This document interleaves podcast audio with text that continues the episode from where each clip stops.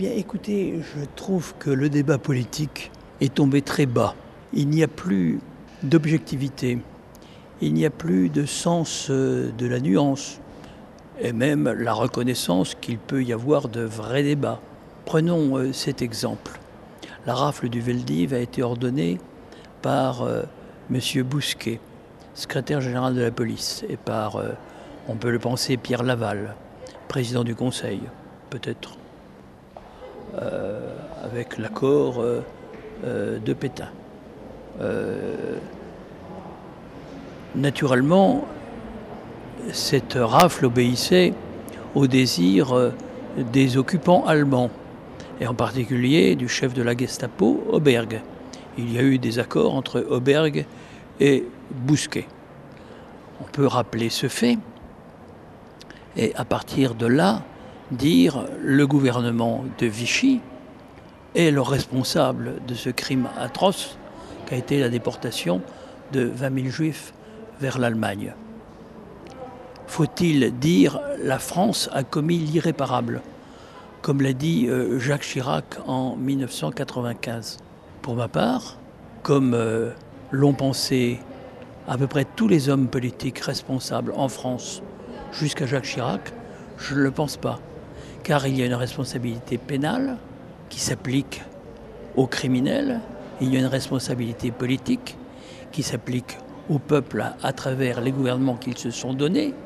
Mais est-ce que le gouvernement de Vichy était un gouvernement légitime? C'est la question de fond. Sur le champ, un, historien, Marc Bloch, à travers un livre intitulé L'étrange défaite, a parlé de coup d'État.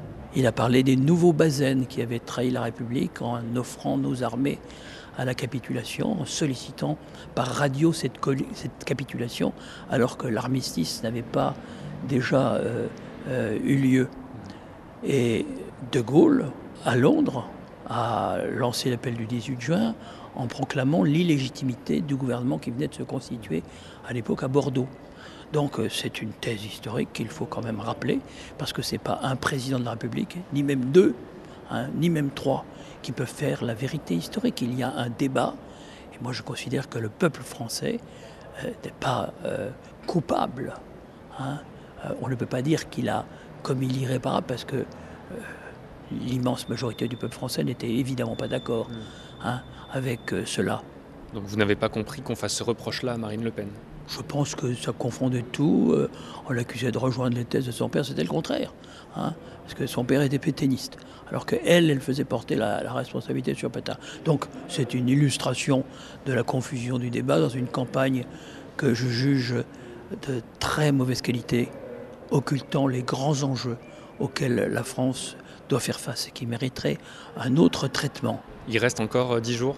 Il reste encore dix jours aux Français pour faire euh, le meilleur choix en fonction de l'idée qu'ils se font des intérêts de la France. C'est un choix difficile.